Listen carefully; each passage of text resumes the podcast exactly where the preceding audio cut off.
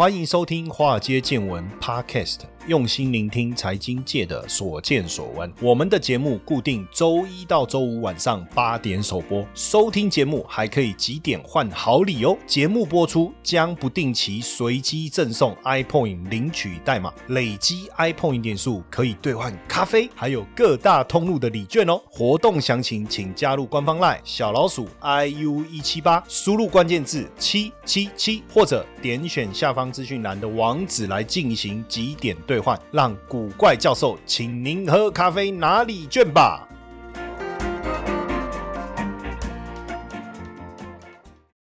大家好，欢迎收听《华尔街见闻》Podcast。今天我想来跟大家介绍两个全球非常知名的品牌，其中呢，这个品牌的念法要怎么念才对呢？C O S T C O 到底要怎么念？中文叫好事多哈，那英文是应该念 Costco 还是念 Costco？我不知道大家知不知道哈。实际上，按照加拿大人的说法，应该是要念 Costco 而不是 Costco 啊，青菜啦，反正听得懂就好了，对不对？我觉得何必钻牛角尖啊？我。念 Costco，你难道不知道我在讲好事多吗？对不对？那当然，如果我们去国外，还是念 Costco，等下才不会笑你。但无所谓了。这个好事多呢，是美国第二大零售商，全球第七大零售商，美国第一大连锁会员制的仓储式量饭店哦。那这个好事多真的很厉害哦，不管你平日也好，假日也好，你只要开车经过，基本上都是开车都是要排队。哦，才能进停车场的。那好事多呢，是成立在一九八三年哦，有两个创办人在华盛顿州的西雅图设立了第一家仓储量饭店。哦，仓储量饭店。那一九九七年的时候，台湾的大统集团跟这个美国的好事多来合作，在高雄前镇开了第一间。哦，所以第一间是在高雄前镇哦。那好事多其实有很多的特色，比如说它有一个热食区，大家知道热食区，我这么多年哦从呃，我知道好事多大约是在差不多两千年左右，两千年、两千零一年、两千零二年左右吧，在那附近。那当时最让我感到讶异的就是那个，它有一个非常好吃的那个美式的热狗，大家有没有去买过？然后再加一杯可乐，这样，哎，五十块钱呢？你看这么多年哦，到目前为止都没有变。而且那个热狗啊，你买完以后啊，你还可以去加它那个碎洋葱，再加一点这个芥末酱，哇，那个。很有饱足感哦，而且不知道就觉得很有美式的那个风味，所以当时我就非常非常的喜欢。那我印象应该是从那个时候就是五十块，一直到目前为止都没有变啊。那乐食就是它非常有的一个特色哈。那因为它卖的东西其实也非常的多元化哦，那各式各样的产品，从蔬果啦、肉类啦、生鲜食品啊，到家用服饰、珠宝都有，甚至店里面它可能卖金条哦，卖劳力士、卖手表、大型的家庭用品，但是。你你要付一个这个小额的年费，基本上你在这里买到的东西的价格都是相当相当的便宜。那我在讲乐食的部分，就是结账出来，你就会看到有披萨、有热狗、有奶昔，哎，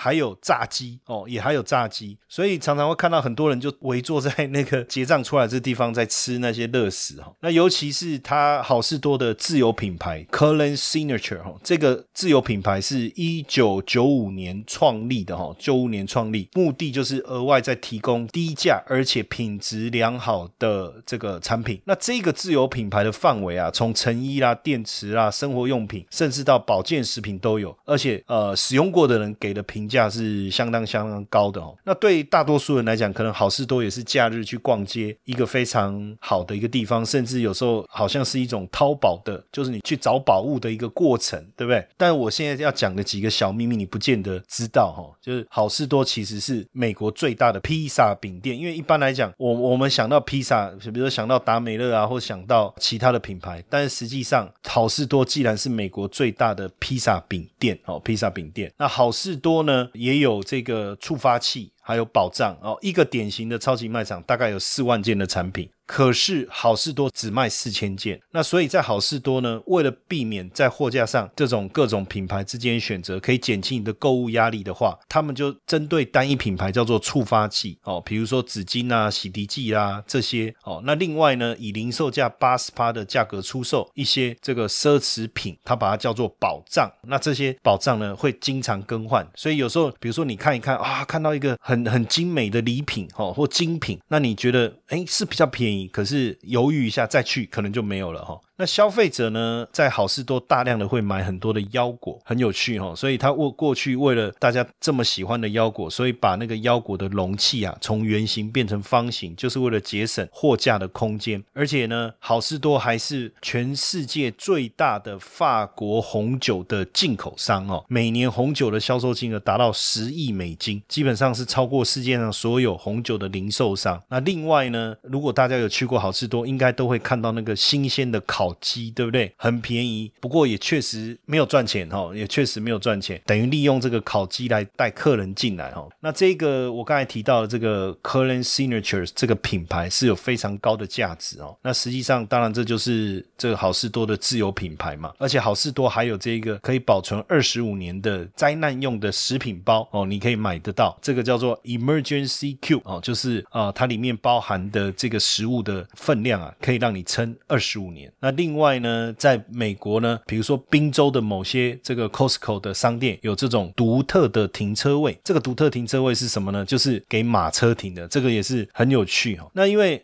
好事多有一个非常重要的机制啊，就是你可以去退货，全额退款保证。如果商品有瑕疵，你可以退货哦。那开封了，你口味不满意也可以退。当然有时候会被一些奥客滥用了哈。但我们也很好奇，说这些被退货的商品怎么处理？实际上，基本上所有的退货都会被丢进垃圾桶哈，不会再重新放回架上。这个也是他们在做法上非常啊让人值得敬佩的地方哈。当然有一些。些产品它确实不能重新上架，但是可以让这个收购商品的公司买了以后重新维修，再当瑕疵品来贩卖哦。这个部分还是有的哈，还是有的。那当然呢，Costco 呢，全台第十四家店哦，在北台中开幕哦。当时最让人家觉得讶异的是，这个店开幕既然有游艇一百六十万的游艇跟一百八十万的黄金的条块也确实哈，全球八百家的 Costco，Costco，我又你看我又念错。Costco 的分店有三家的获利挤进前十名，在台湾哦，包含台北内湖店、中和店跟台中店哦，台中店更是 Costco 获利第一名的店网。那大家都知道 Costco 就是要会员制嘛，你就是要加入会员，你要进去的时候你要秀你的这个会员卡，对不对？结账的时候也要把你的会员卡拿出来，而且你不能借别人用或是用别人的卡。那但是他最早在推会员制的时候啊，实际上差一点就挂掉，为什么？因为大家不接受啊，我来你这里买东西，我要办会。会员，但是呢，后来他们想了一个办法，也就是说，你的消费我回馈给你百分之二的红利点数。那因为一个会员呢，年费是一百二十美金。那假设说我一个月消费五百块，一年不就六千吗？那六千的百分之就是一百二。哎，所以实际上其实只是先给后给嘛。也就是说，我先付了一百二十的年费，我就可以去 Costco 买东西。那因为它的东西又比较便宜，包含你平常会用到的食品啊、日用品这些都可以买得到。而且我过去最喜欢到 Costco 买什么？买那个 Levi's 的牛仔裤真的比 Outlet 还便宜哦。那如果你说你达到你的消费机制，反正退回来的点数刚好可以抵你隔年的年费嘛。那如果超过呢？哎，你又赚到这个额外的红利回馈哦。所以很快的他就获得了第一批的店员，而且因为这种机制呢，它的续卡率高达九十六趴哈，九十六趴。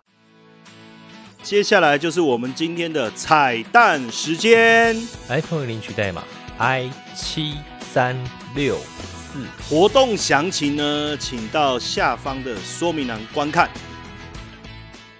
那当它成功以后，大家就会想说，那应该它会持续的扩张。但是没想到，Costco 最不愿意做的事情就是扩张。为什么呢？因为扩张速度太快的话，会让客户体验不好。这个是我觉得他们呃非常深思熟虑的地方。那在 Costco 的商品里面呢，我们刚才讲到那个 Killer Land，对不对？Killer Land Signature，其实一开始我也不知道那个是它的自有品牌，是到后来我才知道说，哦，这个品牌哦叫科克兰，原来是他们的自有品牌。那但是呢，它并不是全部都自有品牌。就百分之二十五，为什么带有这自有品牌？就是要逼其他百分之七十五的品牌来降价。也就是说，Costco 让他的客户知道说，哎，你看我有经营自己品牌的能力哦。那如果你不降价，我就用我自己的品牌做喽。所以很多的大品牌就愿意降价来供货给这个好事多。但一开始其实还是很多大品牌是不愿意啦。比如说我之前曾经在好事多看到万宝龙的笔啊，你说万宝龙笔。怎么可能到好事多来卖？这样好像会不会太过于廉价？但是不止这样，后来包括劳力士、包括爱马仕也都到这个好事多来上架哈，而且好事多非常注重肉类的这个食物哈，比如说你看它的牛牛肉，或是我刚才讲到的烤鸡，那因为呢，他们发现呢，消费者非常喜欢 Costco 的肉，尤其因为它的品质很好，有差异化，因为它不像可口可乐或洋芋片，你到哪里买都一样。那这个肉呢，你品质越好，越得到消费者的信任，就能够增加消费者的粘着度了。当然，很多人也在想说，为什么进到 Costco 的东西就会变得便宜？原因很简单，因为它靠会员费赚钱，再加上它把它的包装很大，包装大当然可以卖的便宜。再来就是它的品相很少，比如说像沃尔玛就有十三万种品相哦，可是，在 Costco 只有四千。那因为你品相少，你的销量就可以提高，销量提高了，自然就有溢价的能力跟溢价的空间。再来，它有很多的商品是自营的，它可以自己控制价格。比如说我们刚才讲到，大家都很喜欢去买的那个整只的烤鸡，还有那个烤鸡腿，你就发现说它跟一般大型卖场的那个口味啊很不一样，品质很稳定，而且口感相当的好，味道也非常的好吃哦。尤其是常常如果我们之前公司要办一些小型的聚会哦，其实根本就不用叫外卖，直接去 Costco，Costco 直接到 Costco，生菜沙拉啦、蛋糕啦、甜点啦、烤鸡啦，它现在还有那种那种寿司啊，对不对？还有专门给这种宴会用的这种大分量的这种外食外食啊，哈。那所以它为什么可以控制哦？因为它 Costco 有自己的养鸡场，它砍掉了中间的环节，你知道吗？所以一只烤鸡它卖的很便宜，就是因为养鸡场就是它自己开的哈，自己开的。然后呢，它又同时不只是最大的这个红酒厂商之外，我们刚刚提到还有一个你可能没有办法理解，其实它的会员卡同时也是银行卡。像在美国，它也跟花旗银行合作推这个联名卡，推这个联名卡。那后来现在它也推这个黑钻卡，会员费要增加，对不对？那实际上呢，当然就是要把这个高阶的客户留下来哦，高阶的客户留下来。那基本上呢，我们在看整个好事多的经营，它这中间有一个非常厉害的地方，也就是说，一般的大型的零售企业，它的周转率啊，可能只有四次。比如说，一个产品放在普通的超市，三个月卖出去，那表示这笔钱一年可以周转四次。但是因为 Costco 它东西是大幅度降价，加上透过会员的机制，虽然它的利润率不超过十四趴，比如说它的利润率是十趴好了，那一块钱的进货款在普通的超市只能转四次。就赚四毛嘛，就零点一乘以四，那就零点四，就四毛。可是因为 Costco 它一年周转十二次，所以这一块钱的利润是不是零点一乘以十二就变成一块二了？这个也是因为它周转速度快，也让它利润能够更大的一个原因。呃，所以 Costco 有一句名言哦，就是说降低成本最好的办法，其实提高你的销售的周转率。这个等于是把整个零售的状态啊做到极致哦，非常的不容易哦。那未来如果你有到好事多的话，其实有一些必买的清单跟大家分享一下。比如说外部的熟食区哦，我自己也非常喜欢的热狗披萨跟牛肉卷哦，这个是必买清单呐。然后还有包括这个烤鸡腿，还有它的洛梨鸡肉沙拉，还有它的五谷牛小排哦，这个都是呃网友们极力推荐的哦。那在这个呃牛奶饮料区啊，他们说这个科克兰就它自有品牌的全脂牛奶，还有这个芭乐柠檬绿茶哦，然后它的这个大理石面。面包、bagel 这个都非常的推荐哦。那另外就是这个草莓大福哦，大家也非常推荐。那另外呢，生活用品类的。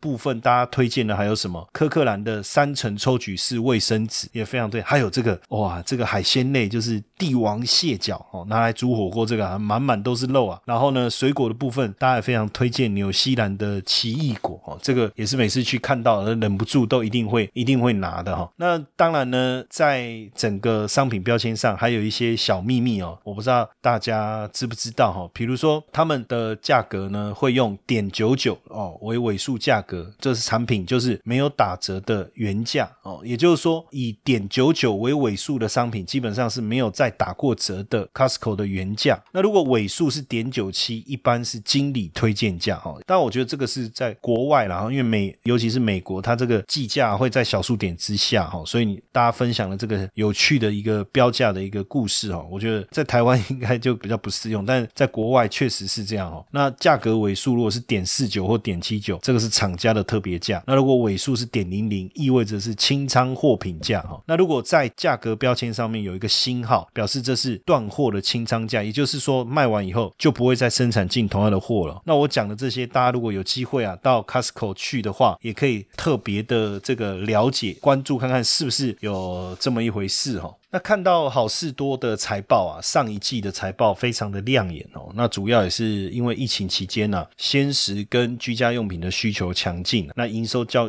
前一年成长了百分之十五，优于预期。尤其是电商的营收的 Y O Y 啊，暴增了超过七十趴哦。那最新的 E P S 二点六二啊，最近四季啊。的 EPS 是九点九，那以最新股利三点三六来看的话，现金股利值率大概落在一点六、一点七。那最近股价呢，大概落在三百到三百一附近，止跌回稳了哈。所以长线呢，如果大家对于好事多呢的基本面呢，你觉得有兴趣，我觉得是不是也可以视为你的一个持股的一个核心呢？对于保守又想资产稳健成长的粉丝们，使用零死角 ETF 增长术，可以帮助大家在任何刮风下雨的情况下。资产都能获得完善的保护。银丝角 ETF 增长数引进多元的资产组合，运用股票、债券、黄金还有商品的比例调配，打造一专属于你个人的投资组合，可以应对不同的经济状况，无论是牛市、熊市，甚至是猴市。经过实际的模拟，零死角配置在股灾时抗跌，上涨时也能打败大盘，完全无需担心。简单易学易上手。同时，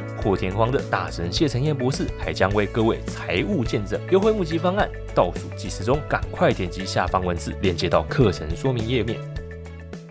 那另外呢，要跟大家介绍的另外一个品牌呢，大家我相信大家假日的时候也常常去这边逛，所以我为什么特别今天介绍这两个品牌，都是大家假日常常有机会会去逛一逛的哈，而且也是发音我们很容易念错的哈，这个叫 IKEA，到底是念 IKEA 还是 IKEA？怎么念哦？瑞典人教我们来念的话呢，其实有各种版本哦，有人念 IKEA，有人念 IKEA，那到底应该怎么念？正确应该是按照瑞典发音类似 IKEA。不过重音是放在中间呐。不过有时候我觉得也不要不要太在意发音啊，听懂就好了，对不对？那因为谈到国外最富有的人，大家通常想到的是股神巴菲特或是比尔盖茨啊。那你有没有想过卖家具的财富曾经超越过比尔盖茨？但问题是，你可以买到比尔盖茨所创办的微软，你可以买到巴菲特所创办也不算创办了，就是联动到巴菲特持股的波克夏哈。但是你却没有办法买到 IKEA 公司的股。票，因为它根本没有上市哦，根本没有上市。IKEA 宜家哦的创始人呐，英文名字我觉得我不知道怎么发音会是比较正确哈，但是呢，翻成中文来讲就是叫坎普拉德啊 Camprod 坎普拉德哈。他五岁就开始赚钱了，十七岁就成为商业奇才。那二零一二年的时候，富比是呃富豪排行榜，他的家族包括他自己哈，资产就已经超过三百七十亿美金了哈。那他在一九二二六年出生，是出生在这个啊瑞典首都斯德哥尔摩的一个南部的一个小小村落了。那祖先是德国人哦，是德国人。那他发现哦，就他在很小的时候就发现说，哎，他从斯德哥尔摩去批火柴。可以拿到很便宜的价格，然后呢，他在零售出去可以赚到利润，然后后来又卖圣诞卡，然后还骑自行车卖自己抓来的鱼，所以年纪很轻就很有生意头脑，甚至十一岁的时候，他卖了一些呃花的种子，然后他把赚来的钱买了赛车跟打字机，甚至他用父亲给的钱去进货，卖掉了五百支的这个钢笔。哈，那所以他就发现说，哎，他做生意这件事对他来讲应该是浑然天成哦，所以十七岁的时候他就成立了这个。，IKEA 这一家公司哦，那在一九四八年的时候呢，他做了第一则的广告哈。那这个广告呢，就是呃宣传他特别定做的这个椅子啊，跟咖啡桌。那一般来讲，产品都会用什么号码，对不对？编号啦。他不是，他取名就给他取名叫 Lucy 哦，就用名字，因为大家一般来讲就是记商品需要，可是他觉得太麻烦了，所以他就把他的家具用。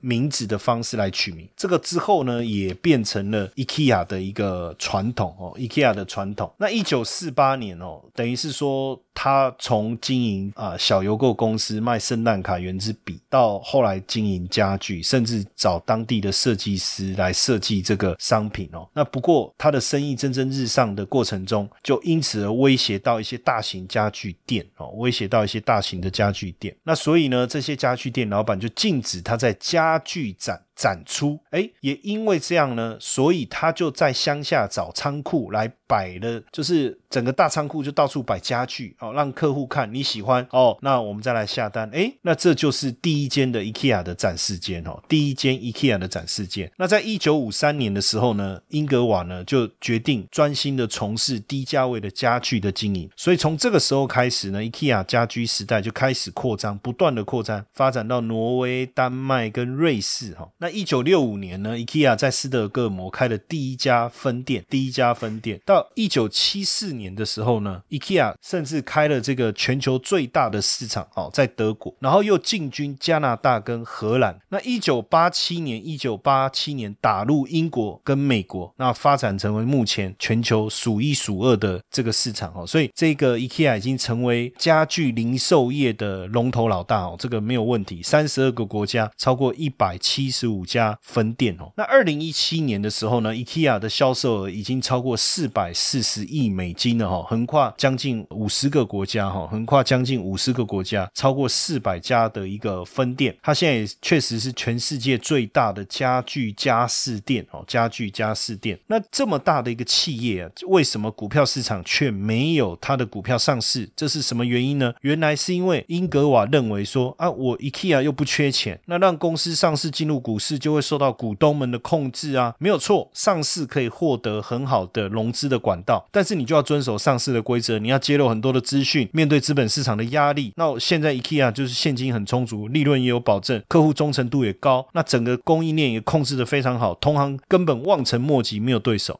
这个就是 IKEA 不愿意上市的一个重要的一个因素了哈。那 IKEA 从创立以来呢，就始终坚持要为大众创造更美好的日常生活这样的一个经营理理念。那他的目标，其实他的客户啊，大部分都是比较有消费能力的年轻人。你去逛，你会觉得，哎，这东西不贵，而且很有设计感，但是耐不耐用，就是大家各自评价哈。但是你会觉得说，它的这种设计的氛围，如果说我家里面摆的这个 IKEA 设计的家具，你就会觉得哦，生活很美好，人生充满了这个罗曼蒂克的一个氛围哈。那 IKEA 的商业模式，它是先定价再设计哈。那因为它有极庞大的供应链哦，所以它可以去做到它想用的这种经营模式哦，是非常非常的可怕的哦。尤其是它的那个会拿到那时候每年我很期待拿到，就是它的那个销售手册，不然应该正确的讲，应该是说那个产品目录哦。你就光翻那个产品目录，你就觉得人生非常非常的美好。就是在一九五一年诞生的这一个叫家居指南哦，那它就是会包含。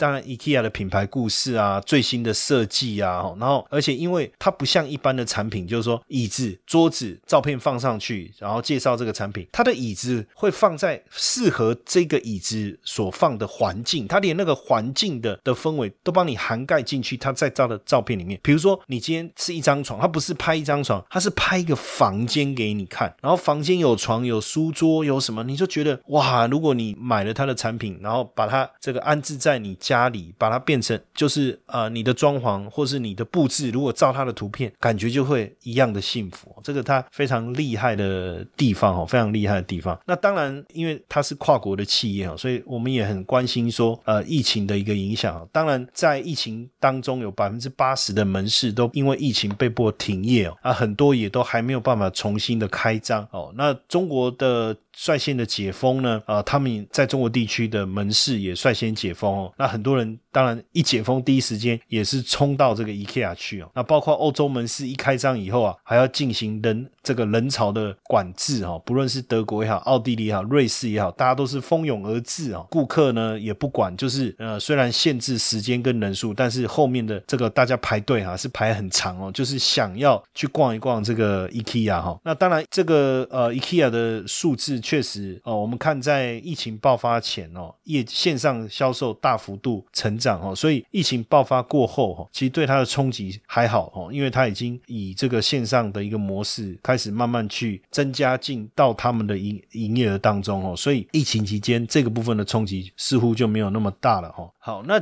因为 IKEA 呢股票没有上市哦，所以假设你对 IKEA 这样的一个公司感兴趣的话，其实有两个机会哦。一个机会是什么呢？你可以去找一只股票叫勤益控股哦，就以前的这个纺织股哈。那这个呃勤益控股，因为它在桃园航空城有一万平的土地，它是 IKEA 新装店的房东哦，那年租金收入就上亿了哈。所以假如你想要当一个包租公，又想要当 IKEA 的房东的话，你就可以买这个情谊控股的股票哈。那情谊控股其实分类上是属于纺织啊，那但是根据过去的年报呢，情谊控股的租赁收入毛利率相当的高，超过八成哦，超过八成，这么高的毛利率啊，真的很罕见。所以可见包租公确实是一门好生意哦。所以假如你我们没有办法投资 IKEA，我们投资它的 IKEA 一定要租这些这些门店嘛，对不对？门市嘛哈，而且它平数又这么大，租金又这么高，那谁租给他？我们也可以找找到他的房东，我们来投资。那另外呢，就是这个 IKEA 家具商原料的进口哦，简单来讲就是供货给 IKEA 的厂商哦，在台湾其实不多，少数几家哈，其中一个是线材大厂耀益工业哦，股票代号四四三零。那基本上它深耕瑞典这个家具商 IKEA 已经很长的一个时间哦，它提供它的这个材料可以让 IKEA 运用在产品上，包括毛毯、不织布哦、针扎棉等等哦。那从设计到生产，供应占比超过药益工业的五成哦。算是 IKEA 非常重要的一个供应商哦。那 IKEA 产品的毛利率呢，也优于它一般产品平均百分之二十以上哦。所以对这个药益工业来讲哈，持续稳定供货 IKEA 也是非常它非常收重要的收入来源哦。所以呃，你如果你喜欢 IKEA，可是我们又没有办法投资它股票的话，你也可以去想一下投资它的房东或者是供货给它的这个原料商。那今天介绍这两个。品牌就是希望让大家多了解一下，在美国际市场上一些比较知名的品牌，它背后的一些小故事。那未来呃，如果大家的反应不错，我们也在收集更多的一个品牌故事来跟大家分享。也谢谢大家今天的收听，晚安。嘿，各位铁粉们，如果喜欢华尔街见闻，请大家多多按下分享键，让更多人能听到我们用心制作的节目。你们的一个小动作，是支持我们节目持续下去的原动力哦，快去分享吧。